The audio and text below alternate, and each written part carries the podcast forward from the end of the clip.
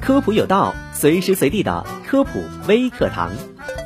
猪油，生活当中最常见的一种动物油脂，吃起来就是一个字香。那为什么猪油吃起来这么香呢？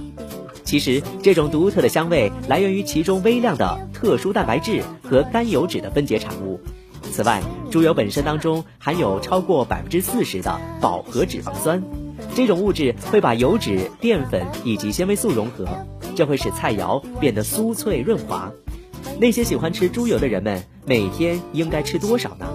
中国居民膳食指南建议，饱和脂肪酸的摄入量不超过每日总量的百分之十。理论上来讲，正常成年女性每日需要一千八百千卡的热量，饱和脂肪酸摄入量约二十克以内，换算成猪油，单日摄入量不超过五十克。